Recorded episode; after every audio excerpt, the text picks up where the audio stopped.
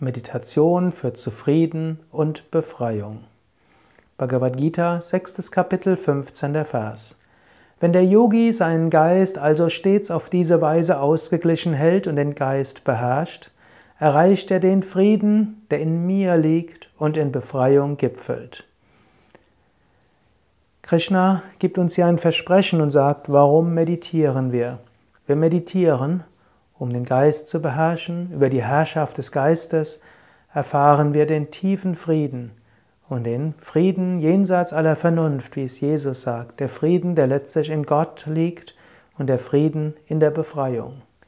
Wir können auch Frieden finden mit Menschen, wir können Frieden schließen mit Partnern, mit Kindern, mit Kollegen mit und so weiter. Dieser Frieden ist auch wichtig und es ist wichtig, im Alltag ein friedvolles Leben zu leben, aber dieser Frieden ist immer in der Veränderung und er bedarf immer wieder neuer Anstrengung.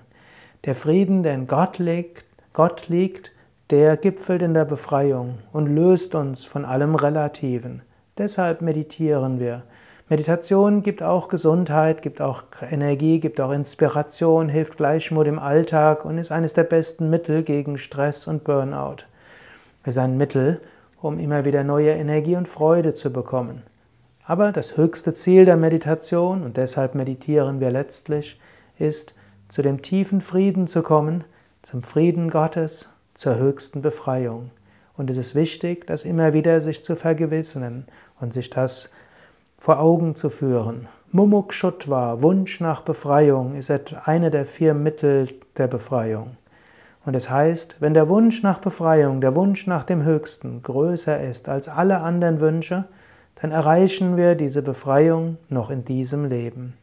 Ich wünsche dir, dass du dir immer wieder bewusst wirst, was dein höchstes Ziel im Leben ist, dass du die richtigen Schritte dorthin unternimmst und immer wieder von neuem weitergehst.